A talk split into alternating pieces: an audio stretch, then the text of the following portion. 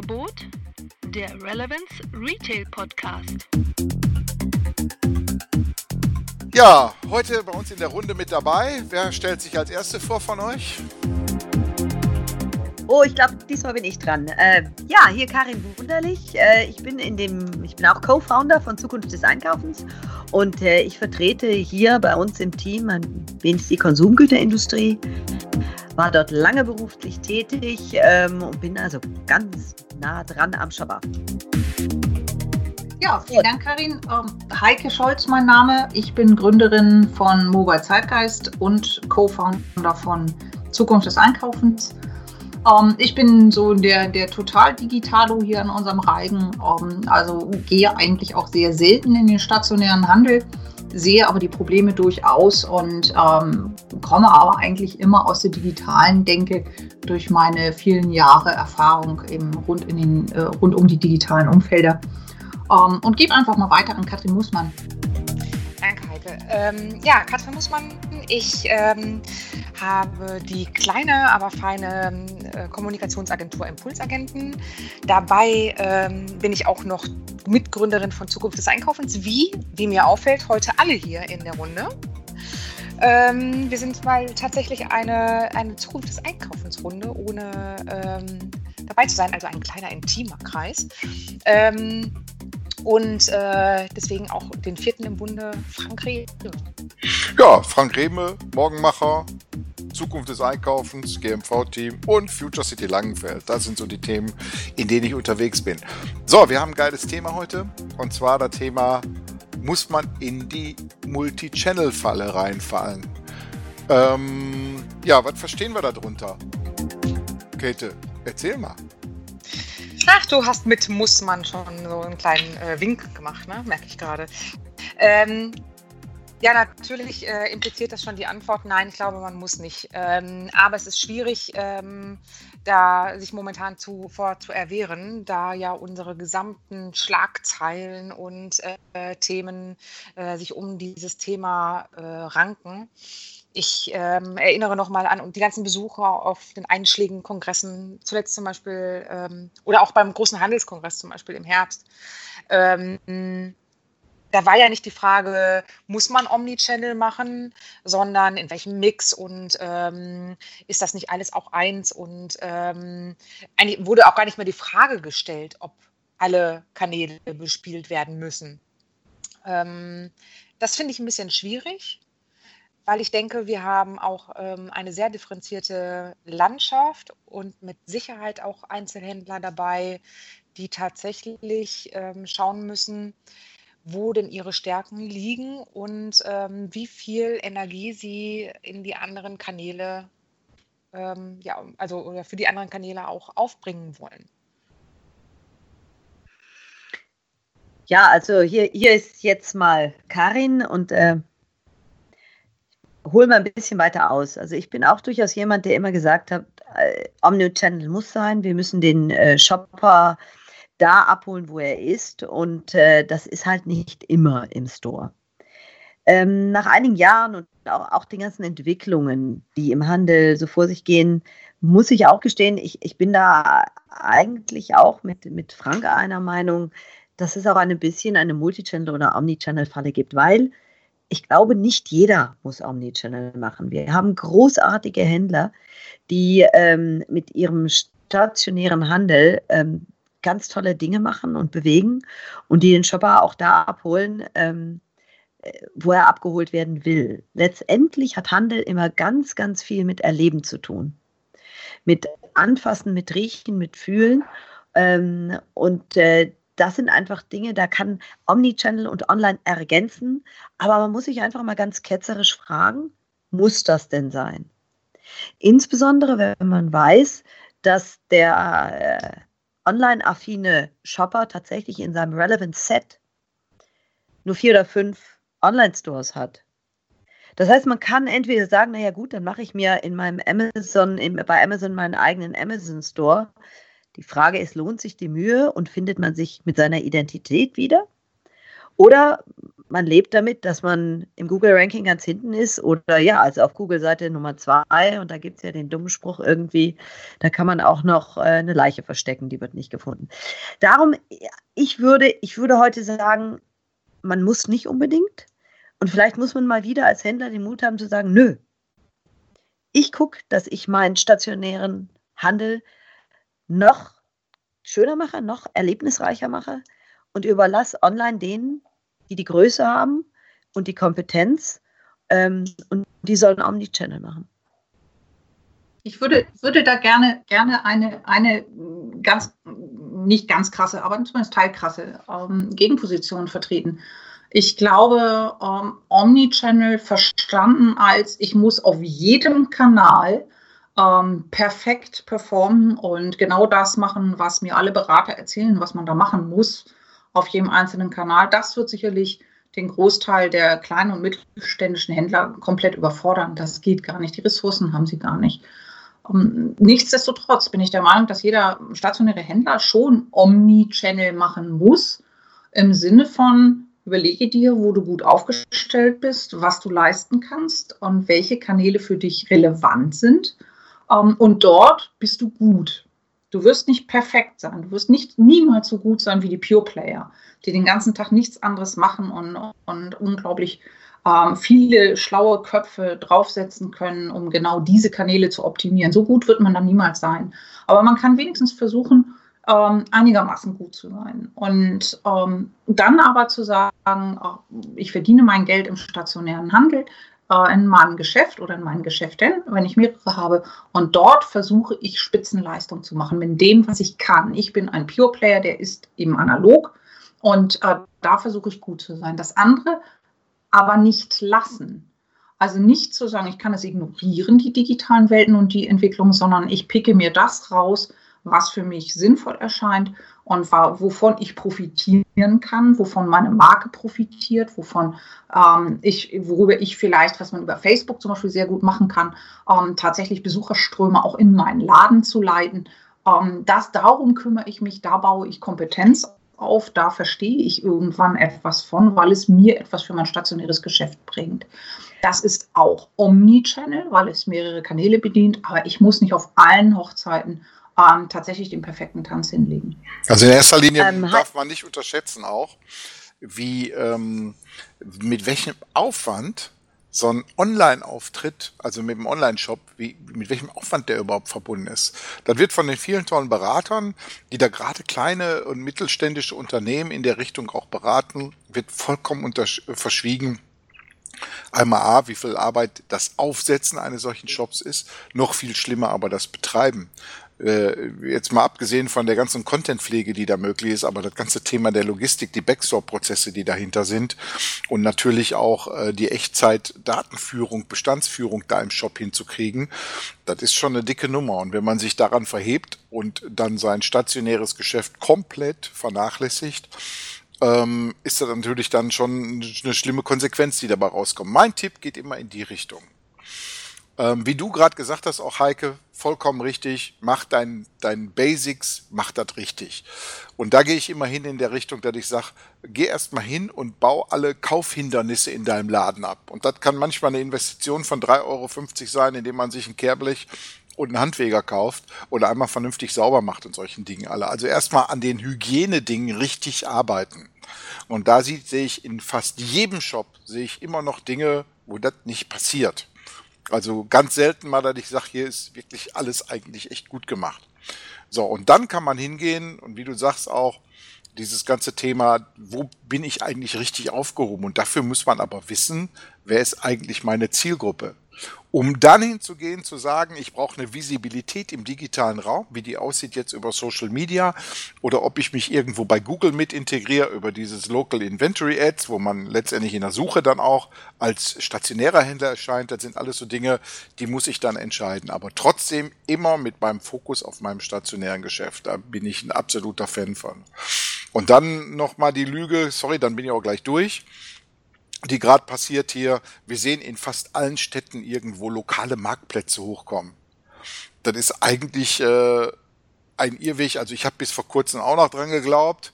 aber ich, um da Adenauer mal zu zitieren, keiner kann mir verbieten, über Nacht äh, schlauer zu werden, äh, bin ich von dem Thema komplett weg, weil ich sehe, ich bin den Leuten dankbar, die solche Projekte gemacht haben, aber ich sehe eben halt auch daraus, dass da letztendlich äh, es sehr schwierig ist, die Menschen zu erreichen. Wie du gerade sagtest, Karin auch, man hat so ein Relevant Set da von fünf Webshops und damit hier, ich sag mal, ich liebe meine Stadt sowieso, äh, de da reinzukommen, das wird total schwierig. Also insofern Kernjob gut machen und selektiv, aber wirklich sehr selektiv dann sich die Kanäle auszusuchen, in denen man dann präsent ist.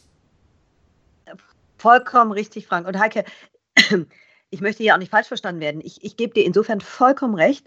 Omnichannel heißt da für mich auch, da hast du recht, das muss auch jeder Händler tun, dass man eine Auffindbarkeit hat im Web. Wir müssen alle dahin kommen, dass der, der Kunde den Händler findet, im optimalen Fall, Frank, vollkommen richtig, dass er auch die Produkte findet.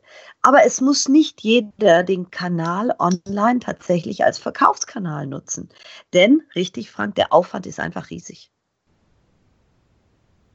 Und was man ja auch sieht, ist, ähm, genau wie du sagst, Heike, ähm, es ist zwar ähm, man muss wissen, was das, was das Relevante für einen ist, aber man sieht auch, ähm, dass die einzelnen Unternehmungen, äh, die da gerade ähm, stark werden, sich auch ja, aufeinander verlassen und zwar blind verlassen. Also die großen äh, Marktplätze, groß möchte ich da noch in Anführungszeichen setzen, also die Marktplätze wollen alle ähm, von der Reichweite profitieren, die sie gewinnen, wenn sie genügend Händler haben. Und die Händler wollen von der Reichweite profitieren, die diese Marktplätze haben. Das würde wunderbar funktionieren, hätten wir nur ein oder zwei oder drei. Ähm, wir sehen aber auf den Veranstaltungen, dass, ähm, dass es eine Vielzahl gibt. Ähm, Frank, äh, kannst mich ein bisschen äh, korrigieren, aber ich glaube, so nahezu zehn haben wir jetzt auch schon kennengelernt. Und ähm, fast jeder davon wurde auch schon mit öffentlichen Fördermitteln gefördert. Das heißt, ähm, da werden gerade ganz, ganz viele Player in den Markt gespielt, die diese Relevanz oder die Individualität der einzelnen Händler und ihrer Stärken und welche, welche Relevanz dann quasi auch dieser, dieser Marktplatz für sie haben könnte, überhaupt nicht berücksichtigen kann, weil sie alle versuchen, auf Menge zu gehen und dann halt voneinander abhängig sind. Und ähm, ich bin sehr, sehr gespannt, wie viele davon es wirklich schaffen werden, die nächsten zwei, drei Jahre zu überleben. Ja, da kommt ja noch hinzu, dass ähm, gerade bei diesen, diesen neuen Playern im, im lokalen Online-Markt äh, ja teilweise auch die Basics fehlen. Du siehst, dass die sich keine Gedanken machen anfangs über Datenstrukturen, wie da Produkte gehandelt werden, solche Sachen wie, da muss jeder, jeder, jedes Produkt muss eine eigene GTIN haben und solche Sachen alle, das kennen die ja teilweise überhaupt nicht. Und natürlich dann auch solche Sachen wie bei Produktangaben, Lebensmittelinformationsverordnung, alle diese Dinge, die sind im Web da teilweise gar nicht sichtbar. Und dadurch sind die natürlich absolute Kandidaten für Abmahnanwälte, ne? die sich dann da eine goldene Nase verdienen, weil da irgendwelche Regeln nicht eingehalten wurden. Ne? Also auch da ähm, sieht man, da ist echt viel Nachholbedarf und viel Wissen mit reinzubringen. Der ganz so äh, einfach ist das ganze Thema nicht. Ich glaube, ich glaub, das, was wir vielleicht unseren, unseren Hörern nochmal mitgeben können, ist ähm, so, so, so, so, ein paar Tipps. Ähm, wonach identifiziere ich denn, was für mich relevant ist? Ähm, beziehungsweise andersherum ausgedrückt, wie viel Aufwand steckt eigentlich in so einem Kanal? Ähm, Frank, du hattest ja schon sehr richtig gesagt, ähm, dass, dass so ein, so ein Online-Shop äh, nicht mal eben eingerichtet ist. Ähm, das ist sicherlich IT-seitig sogar fast noch die leichteste Übung, äh, ein Shopsystem zu installieren und zu sagen, jetzt müssen da Produkte rein, dann geht es schon los. Ähm, woher kommt der Content? Woher habe ich die tollen Fotos? Woher, ähm, äh, wie, wie strukturiere ich überhaupt mein Preissystem und ähm, wie mache ich das mit den Versandkosten? Und es kommt dann auch äh, rechtlich unglaublich viel hinterher. Jetzt kann man sagen, okay, das kann ich alles ja eigentlich über einen kompetenten Dienstleister abfedern, nur der Dienstleister hat die Inhalte auch nicht. Und ähm, das heißt, ich muss die haben als Händler oder ich muss sie bekommen können von meinen Herstellern. Ähm, also ich muss sie irgendwo herkriegen. um so einen Shop überhaupt erstmal zu füllen. Und ähm, so trivial ist es nicht. Das hört sich einfach an. Wieso? Dann habe ich da irgendwie vier Fotos und dann war es das. Ähm, hört sich sehr einfach an, ähm, ist in der Praxis aber ein, ein Riesenproblem.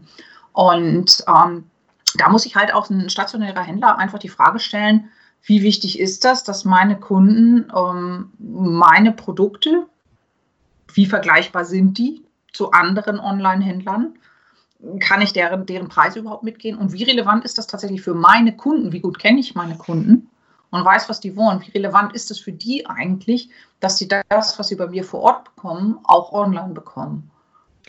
Und ja. ähm, diese, diese, diese, diese Prüfung, eben immer sich die richtigen Fragen zu stellen und versuchen, darauf Antworten zu finden. Dafür wird man sicherlich Berater brauchen. Da muss man ähm, vielleicht ein bisschen suchen, bis man die findet, die einen ähm, eben nicht interessensgetrieben äh, beraten, nach dem Motto, ich habe hier eine Plattform, auf, denen ich, auf der ich äh, ganz vielen kleinen äh, stationären Händlern Online-Shops anbiete. Wenn ich die frage, was ich machen soll, ist die Fra Antwort eigentlich klar auf meine Frage. Ähm, also suche ich mir Leute, die mir wirklich helfen und die mir wirklich, die mich an der Hand nehmen und wirklich sagen, ähm, komm, ich führe dich da durch. Und dann finden wir heraus, was für dich relevant ist. Ähm, das kostet dann dummerweise Geld, weil solche Leute halt ihr Wissen ähm, auch irgendwann mal haben, äh, aufbauen müssen und die möchten dafür ganz gerne bezahlt werden.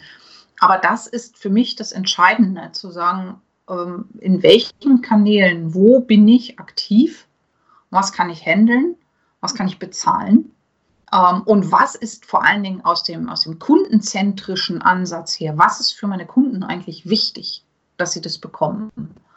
Ähm, und vielleicht ist es für die gar nicht wichtig, bei mir online kaufen zu können, aber sie möchten mich in Google finden. Das muss man halt herausfinden. Ähm, was, was sind jetzt wirklich die, die äh, Punkte, die ich bedienen muss? Also bei, bei Google gefunden ähm, zu werden, ist eigentlich so dieses Must-Have. Ne? Und man muss ja, schauen, das ist so, ja, eigentlich. Absolut, absolut. So. Ja. Vor allem in der lokalen und regionalen Suche. Da, da, muss man, da muss man alles für tun, dass man da gefunden wird, weil die, die ganzen Daten, auch Google erhebt hier regelmäßig, ähm, was Kaufentscheidungsprozesse angeht. Wann wird eine Kaufentscheidung getroffen von Menschen, die jetzt nicht festgelegt sind auf ein Geschäft? Und die wird am Smartphone getroffen und die wird unterwegs getroffen und die wird über eine Websuche getroffen. Und wer da nicht präsent ist, wer da nicht auftaucht, ähm, der wird nicht gefunden. Zu dem kommt auch niemand. Also das ist so ein Lenken von Besucherströmen. Ähm, ich möchte auch noch eins ergänzen, dass diese Daten dann bitte auch aktuell sind. das ist äh, auch ein Thema, was wir immer wieder sehen, äh, dass Händler auch gesagt haben, ja, haben, haben wir alles schon gepflegt vor zwei, drei, vier, fünf Jahren. Und ähm, Google hat natürlich seine Arme überall. Und wenn da irgendwo die Leiche im Keller ist äh, mit den Öffnungszeiten von 2011, äh, was sich vielleicht schon geändert hat, oder der, der Besitzer hat sich geändert, dann, ähm, ja, dann kann auch das immer wieder nach oben ploppen. Ne? Ja, ich, ich sag mal ein Beispiel von, von Web, wo es sich lohnt, einen Webshop zu machen, weil man ein ganz spitzes Angebot hat. Und zwar, ähm, wir hatten mal ein Interview bei uns hier auf Zukunft des Einkaufens von dem Portal Holzgespür. So, worum ging es da? Und zwar äh, war ein Tischlermeister irgendwo in der Nähe von Koblenz, also eher so auf dem platten Land, der hat äh, seine Tochter mal zur WAU geschickt zum Studieren und die kam wieder mit einem digitalen Geschäftsmodell für ihren Tischlermeistervater. Und zwar hat er wirklich äh, individuelle Tische gebaut. Und dann haben die mal äh, einen 3D-Konfigurator für eine Webseite gebaut und zugleich das Thema Social Media gespielt. Und der ist viral durch die, durch die Welt gegangen, unglaublich gut. Und zwar folgendes. Der geht da ganz einfach vor aber sehr effizient, weil der ein sehr spitzes Angebot hat. Man kann da seinen Tisch aussuchen in dem 3D-Konfigurator und dann passiert Folgendes. Dann bekommt man ein paar Tage später ein Video auf YouTube verlinkt, in dem speziell jetzt dein, deine Tischplatten dir vorgestellt werden. Der hat dann da aus äh, Spessart Eiche und aus, keine Ahnung, Hunsrück Buche da ein paar Tischplatten liegen, die sind roh, ne? also praktisch eine Baumscheibe. Und dann erklärt der, pass mal auf, an der Baumscheibe ist hier eine wunderschöne Astmaserung, dann ist hier eine wunderbare, an der, an der Seite eine wunderbare Einbuchtung. Ne? Dann hobelt er die mal leicht an, macht die ein bisschen nass, damit man die Maserung besser sehen kann. Und so kann man dann seine eigene Tischplatte auf dem Video erkennen und ihm dann auch mailen und aussuchen. So, und dann sieht man immer wieder kurze Videoausschnitte, wie der Tisch gerade im Entstehen ist. So alle zwei Tage kriegt man dann so einen kleinen Link und so begeistert der Leute für die Produkte, die specially made for you, also personalisierte Produkte, die da gemacht werden. Das ist ein ganz wunderbares Ding. Ich fand das total klasse und ist auch ein Zeichen, wie sich Handwerk, die ja eigentlich in der Digitalisierung ja entweder stiefmütterlich behandelt werden oder sich da überhaupt gar nicht sehen, weil die sind ja Handwerker ne, und nicht Digitalwerker, äh, wie die auf einmal komplett eine Reichweitenerhöhung kriegen können. Der verkauft seine Tische jetzt bis in die Schweiz. So, und dann gibt's Aber noch. Frank, sowas passiert, sowas passiert, glaube ich, wenn man sich nicht getrieben fühlt von ähm, Kanälen, die man bedienen muss, sondern die Zeit und Raum hat auch für Kreativität. Ähm, ja, die dann quasi einen, einen komplett neuen Weg gestalten kann.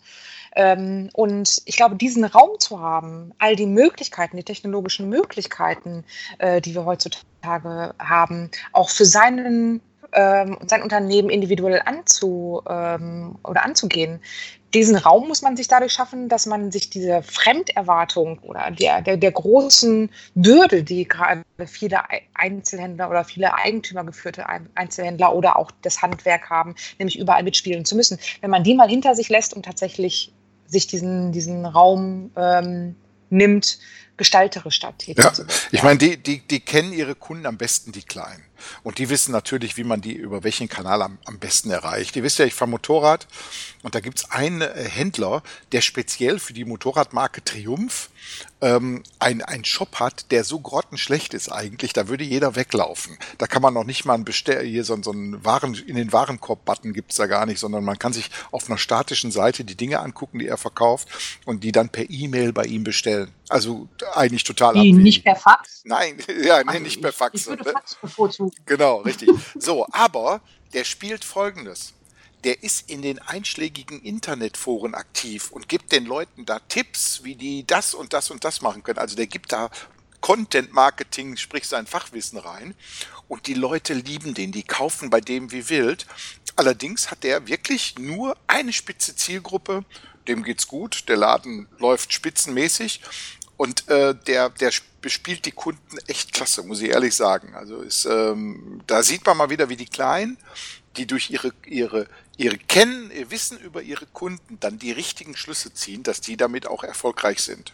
Auf welchen Kanälen die dann unterwegs sind. Der ist nicht bei Facebook, der twittert überhaupt nicht, sondern der sagt sich, ich bin in den Foren unterwegs, da habe ich meine, meine Kunden rumlaufen, denen gebe ich Tipps, das heißt, ich zeige denen, dass ich Ahnung habe und dass ich nützlich für die bin und so kaufen die dann auch bei dem.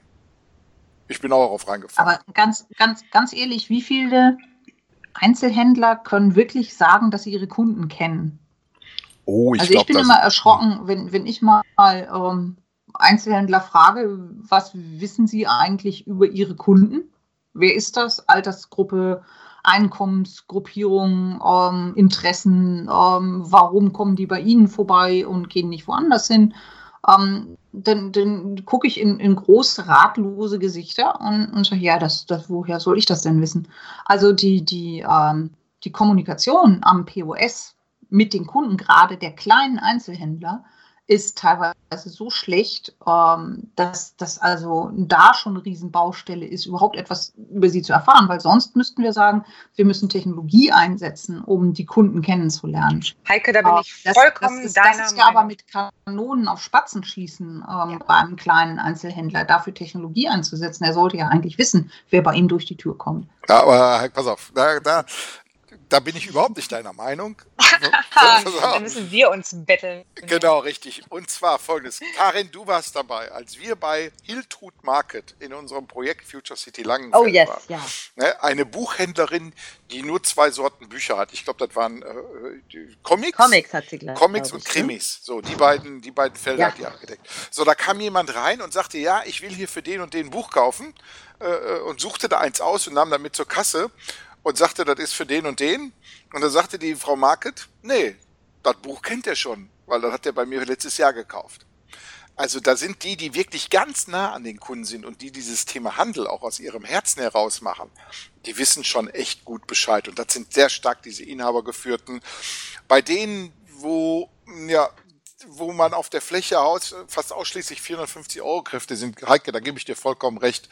Und äh, da sind wir dann auch einer Meinung sicherlich. Aber bei den Inhabergeführten habe ich ganz, ganz tolle Menschen gesehen, die wirklich ihre Kunden sich total für interessieren und äh, für die auch, ich sag mal, ganz, ganz viele Sonderlocken strecken. Und dadurch natürlich auch ähm, die Kunden begeistern und natürlich an sich binden. Frank, da bin ich beruhigt, dass wir uns jetzt doch nicht ganz so mehr in die Haare bekommen.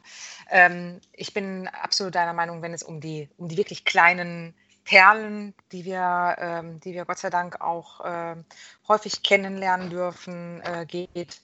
Ähm, da funktioniert das noch. Und äh, wenn man aber eine bestimmte Größe erreicht, das heißt vielleicht auch eine zweite Filiale aufmacht und ähm, Fremdpersonal, also Personal einstellen muss äh, und nicht immer als Eigentümer mit im, im Laden steht, dann fängt genau das Thema, was die Heike gerade ja. angesprochen hat, ähm, an, an, Relevanz zu gewinnen. Aber hm. vielleicht ist das ja auch ein ja. Thema für ein, einen komplett neuen, äh, neue Folge äh, für Relevant Retail. Ähm, Kundenbindung. Wir sind doch schon fast an, am Ende unserer Zeit angekommen. Ja, ich möchte noch eines dazu sagen, was, was äh, vielleicht bisher noch nicht gesagt worden ist. Und äh, wenn, wir, wenn wir tatsächlich von E-Commerce oder Omnichannel und, und Online-Shops äh, niedergelassen oder stationärer Händler sprechen, eines muss man immer im Hinterkopf ähm, behalten. Und darum ist auch das, was die Heike sagt, immens wichtig, das ganze Thema sich auch gegebenenfalls mal Hilfe oder Beratung zu holen. Ähm, der Bedarf nach einem Online-Shop hat auch sehr, sehr stark mit der Kategorie der Produkte zu tun äh, die ich vertreibe.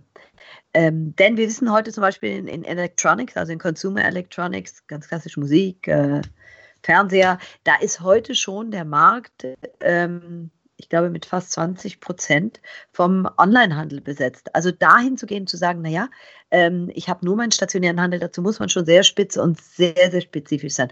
Also das immer noch im, im, im Hinterkopf behalten.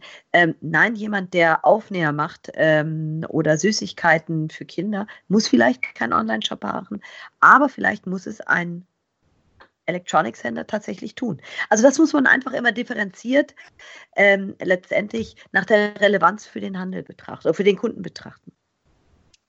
Das wäre mein persönliches Schlusswort. Ja, dann sollte man dabei belassen. Ne? Also wir machen zu dem Thema Kundenbindung sicher nochmal eine Podcast-Folge, da bin ich fest von überzeugt, weil das oh, ja. Thema. Äh, oh, ich, ich hoffe auch, dass wir zu, zu Omnichannel noch, noch ganz viele Podcasts machen werden, weil das ist ein sehr ergiebiges Thema. Mhm, absolut. Richtig. Auch wenn wir mal irgendwo coole Beispiele sehen, dass wir die auch mal berichten. Aber jetzt auch nochmal ein Aufruf an unsere Hörer.